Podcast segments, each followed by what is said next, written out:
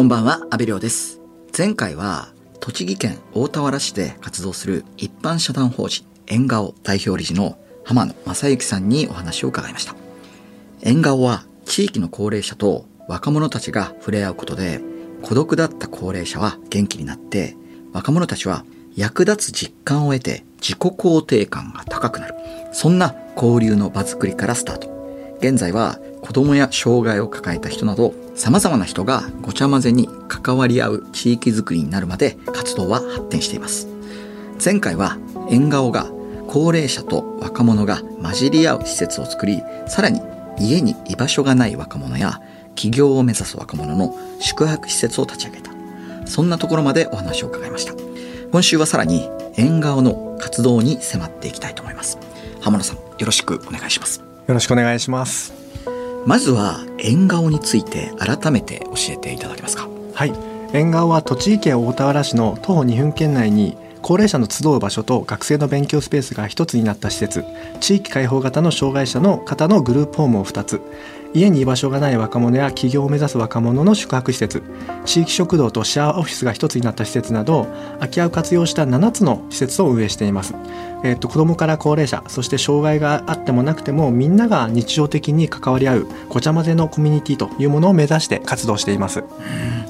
その誰も孤立しない地域コミュニティ、ごちゃ混ぜの街ということを目指して、さらに障害のある方のためにホームを作ったそうなんですよね。はいえー、と子どもから高齢者までの世代間交流というものをやっていく中で、えー、と障害を抱えている方のご家族様だったんですけど特に精神障害を抱えている人がこういった場所に関われないんだという相談がありましたでそれはあのすごくおっしゃる通りで私も作業療法士としてすごく課題を感じていたところなので、えー、とこの部分にどうやったらあの障害を抱えている人が関われるんだろうというふうに考えた結果、えー、と地域の人が出入りしてこう地域とも関わり合うような障害者向けの施設があったらいいんじゃないかというふうに思ってですねオープンした経緯があります。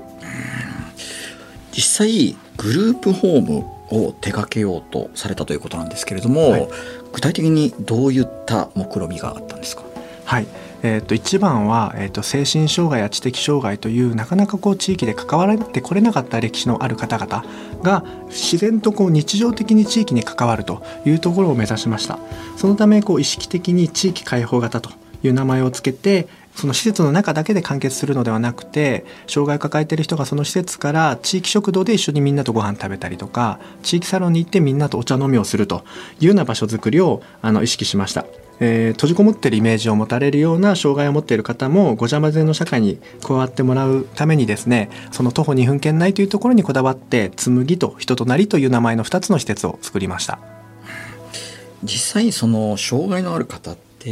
存在するんだけど、うん。地域の人々からはもう見えなくなってしまってるっていうケースがやっぱり多いんですか、そうですね。あの特にこう精神障害や知的障害というのは歴史的にもこうずっとこう精神病院に極端な話60年入院してしまっている方がおられたりとかあるいはずっとこう家の中で、えーっと過ごしている方がおられたりとかやっぱりそういったこう地域からこう分断されてきたという歴史が正直なところすごく多くてですね。でやっぱりそうではなくて仮に障害があっても地域の中でいろんな人と関わって暮らすということが一番大事だと思うので地域にこう日常的につながるというところを非常に意識しています。縁顔の作った施設で生活をする障害のある方がいらっしゃるということなんですけれども、その方々にはどういった変化が見られますか？はい、えー生まれながら障害を抱えていたりとかあるいは途中でもですね障害を抱えた人は、えー、となかなかこう現制度の中でいるとこう年を重ねたとしても支援する側に回ることってなかなか実はないんですね。ずっとこう支援される側として生きていくケースが多くあります。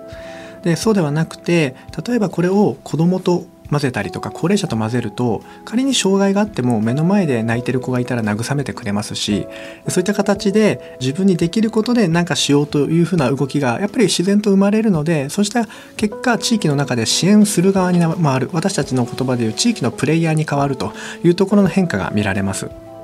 いやでも確かにその、まあ、障害がゆえに支援されることが続いてきた人生観の中で、あ自分も人の役に立てるんだっていう経験ってはいすごく大きな転換になりますよね。そうですねあの印象的だったのが若い男の子のあのグループホームに住んでいる方が一緒にこう地域のお祭りのお手伝いしていく中であのビールサーバーにこうビールをついだやつをこうお客さんに届ける仕事を僕と一緒にやってくれててそれをすごく楽しそうにやるんですよねあの僕はもうヘトヘトだったのであの何がそんなに楽しいのって聞いたら彼はあの今までこういうことやらせてもらえなかったとだからこれやれるのがすごく楽しいんですって言っててあそっかってなんかもっとこれが当たり前になるといいなというのはすごくこう僕の印象に残りましたね。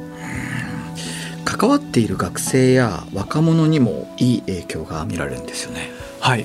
えー、っとある中学校の頃から不登校だった男の子がいましたでその子は、まあ、不登校で家にも居場所がないということで沿岸の宿泊施設にいたりとかシェアハウスに住んだりしたんですけれどもその中で高齢の方とか障害を抱えている方と関わっていく中で自分もこう福祉に関わる仕事をしたいというふうに思ったらしくて一生懸命勉強したりして福祉系の大学に進むことを決めてあの今その大学で3年生にまでなったんですね。でそういったふうにこう福祉が別にこう偉いわけでも正しいわけでもないけれども日常的にそういう関わりの中で福祉を目指すという若者もあの増えています。なるほどね。福祉系の大学に進もうっていうふうに思うこうきっかけというか転換点というか、はい、まあなんかそういう傾向ってあるんですか、はい、えーと、とさっき話した男の子以外にも何人かそういった女の子も含めあのいらっしゃるんですけどやっぱり彼らに統一して言えることは誰かをこうサポートしたりとか助けた時にそのおかげで自分を好きになった経験があるとその道をすごく進みたくなるような傾向が見えますね。あのもう少しさらにこう他の施設見学行ったりとかしても見てみるとまだまだ日本の福祉の中には足らないものがあってじゃあもっとこういうふうにしていきたいそのためにじゃあこの資格取りたいっていうふうになって自分からこう福祉の道を歩むという子たちがいますね。FM93 AM1242 日本放送安倍亮の NGO 世界一周。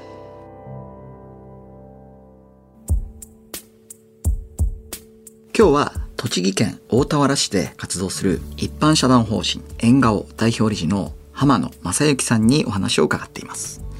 縁顔には今何人のスタッフが働いているんですか？はい、えー、縁側では今常勤が5人非常勤が今18人で回しています。えー、7つの施設をこの人数で回せるかという話をよくあのいただくんですけどあの全部を管理しようとしたらなかなかやっぱ回せなくてですねえーと、どちらかというと僕らは本当にこう管理しないという方針を、まあ、大事にしているので必要なところの管理はしなければいけないしもともとそこはあの丁寧にやらなきゃいけないというところは最近の反省としてあるんですけれども例えば高齢者サロンだと掃除をやるのは高齢の方々。お茶出すのも高齢の方々。なんなら僕に頼まれて事務作業をやるのも高齢の方々。みたいな感じでこう自分たちで管理するというところの方針を大事にしているので、まあ、この少人数でもあの施設がそれぞれこう回っていくという形をとっています。うん、あの浜野さんが、はい、ちょっとおじいちゃん手伝ってよって言うと、はい、いいよっていう感じに流れがほとんどなんですか？いやあの私は手伝わんみたいな ことにはならないんですか？えっとならないですね。なんか多分僕らのスタンスがあのもっと結構強引でやってくれるよねみたいな。僕のお茶入れてみたいな感じの本当にこう対等に関わってる印象ですね。うんなるほどね。あの縁側では浜野さんがスタッフの方たちと共有している価値観があるってお伺いしたんですけれども、はいえーと、私たちの中ではその価値観として行動指針というのを2つ決めていて1つが目の前の人たちを笑顔にすることですね。でもう1つが自分が楽しむ。という2つを大事にしています。で自分たちが楽しむからこそその楽しんでる人のもとには人が集まるというふうに思っているし楽しんでいれば自分たちが楽しんでいるチームは自然と経営をうまくいくというふうに僕自身が思っているのでとにかくこの2つは徹底するという方針でやっています。実際栃木県大田原市を舞台に7つの施設を作っただけでなくさまざまな人たちがごちゃ混ぜで交流する。そんな街づくりを続ける縁側なんですが全国からノウハウを教えてほしい。そんな問い合わせが相次いでいるんですよね。そうですね。ありがたいことにあのいろいろと声をかけていただくこともございます。であのこういった多世代交流とか障害を抱えている人も含むごちゃ混ぜっていうのは、えーと、私たちだけではなくていくつかやっているところがあるとは思うんですけれどもその中で私たちのところにこうあの学びに来てくださる方もいて、えーと、私じゃないスタッフや学生が時に案内してくれるようなあのフラット見に来る見学コースが無料であったりとかあるいは視察という形でがっつりあの私の説明付きで関わるようなものは、えーと、有料で設けさせていただいております。その他ですね、えー、と実際にこういった場を見に来てあの若者があの自分で起業して同じようなものを目指すと言ってくれてる人たちがですね山梨や、えーと、北海道や群馬や広島などでいてですねこれももちろんあの僕らがあったからというふうには思ってないんですけれども僕らと同じようなものを目指す人たちが全国に増えていると。でそういった中でこれからはですねこういった人や団体を増やしていって、えーと、いろんな場所でこういった活動が始まってさらにこういった活動があの1年2年でこう難しくて終わるということがないようにこう中間支援組織みたいなものも作っていきたいというふうに思っています。順調に街づくりが進んでいるようなんですが、はい、今課題ってありますか？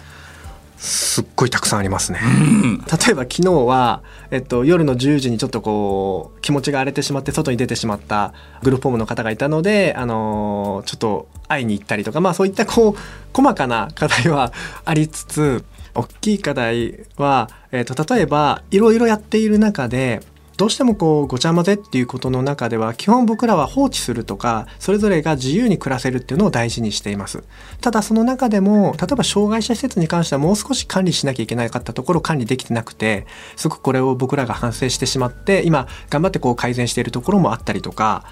コロナ明けでこれからどんどんこう高齢者も増えていく中でやっぱりコロナがあったので新規の高齢者ってなかなか来なくてこんな風にいっぱい人集まってますって偉そうに言ってますけど高齢者の数は、えー、とまだまだ僕らの理想には及んでないですしそういう意味で言うと高齢者の孤立解決するって言ってるのに関わっている高齢者の数は少ないし、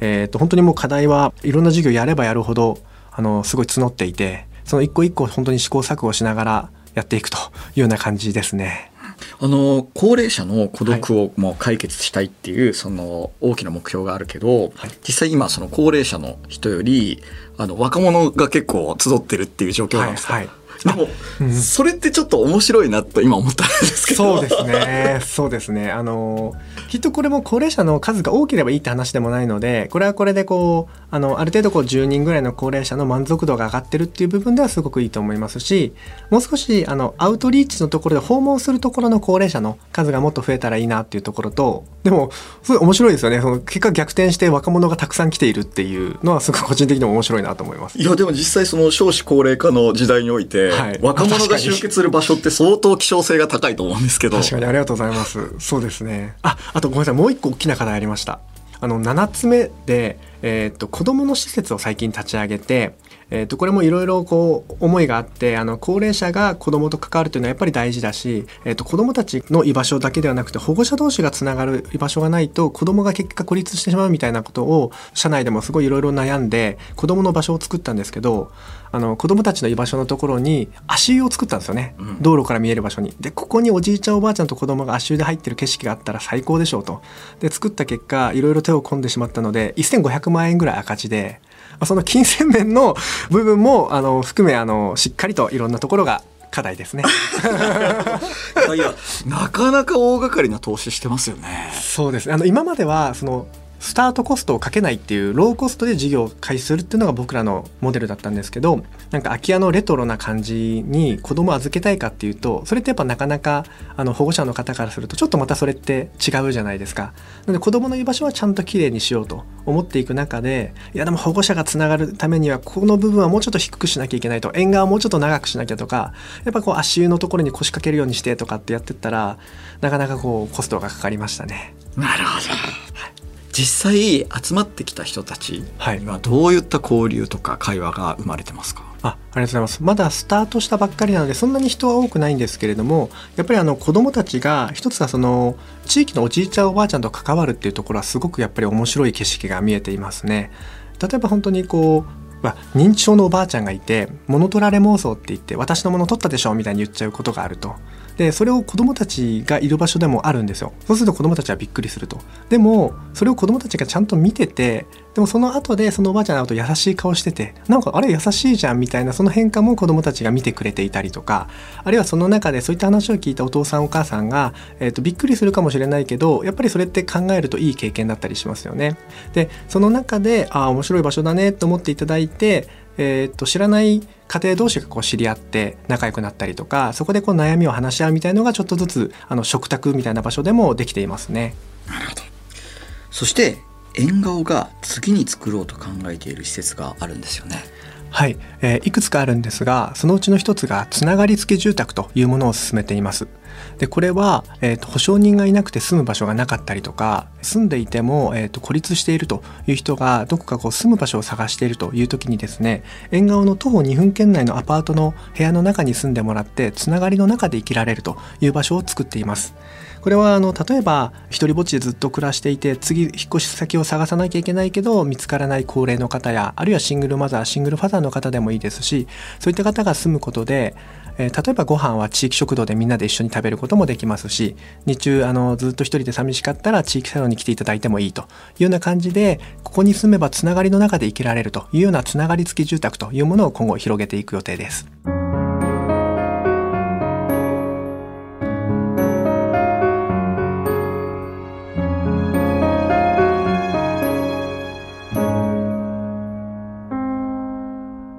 東京有楽町にある日本放送からお届けした安倍亮の NGO 世界一周。そろそろお別れの時間です。今日は栃木県大田原市で活動する一般社団法人縁顔代表理事の浜野正幸さんにお話を伺いました。最後に浜野さんから今後の目標を教えていただけますか。はいありがとうございます。えー、今の社会はなんかこう人の持つ弱い側面ばかりに注目してしまうことが多いなというふうに思うんですね。あのー、僕らごちゃ混ぜって言ってるんですけどその反対ってこう分断だと思っていてすごく分断が進んでいると。でじゃあ何で分断するかっていうとやっぱり弱い側面で分断してあなたは認知症だからこの場所とか障害持ってるからこの場所みたいな。でもその弱い側面って多分誰でもあるじゃないですか。でその弱い側面に注目されてしまうと多分こう誰でも生きづらいんじゃないかなと思うんですよね。でその弱い側面はあのなるべく薄まるような環境を作ってでその代わり強みでお互いに貢献し合うような環境を作ると自然とみんなが生きやすくなるんじゃないかなというふうに思います。で僕の中ではそのヒントの一つがごちゃ混ぜなんじゃないかなと。自然とこう世代とか障害を超えて混ざると例えば人間関係不器用だけど困ってる子供がいたら助けたりとか物事すぐ忘れてしまうおじいちゃんが、えーと、駒回しできないで悩んでる子供いたら助けてあげたりとかなんかそういうことが自然と生まれるのがやっぱりこう世代や、えーと、障害の有無を超えた分断しないコミュニティだからこそできるんじゃないかなと思うのでその弱い側面ではなくてその人のストーリーとかあるいは強みに注目できるようなコミュニティを作るということと。それからもう少しそれが僕らの部分だけではなくて、えーと、日本社会にこうじんわり広がっていくようにこれをやろうとする若者たちややろうとする人たちをサポートし合えるような仕組みを作るというところが今後の僕らの目標です。浜野正幸さん。いや本当に貴重なお話ありがとうございました。はいこちらこそありがとうございました。楽しかったです。縁側ではこれまでにご紹介した施設以外にも地域食堂シェアオフィス学習支援など様々な活動を展開しています。縁側の取り組みについて詳しくは公式ホームページをご覧ください。ここまでのお相手は安倍亮でした。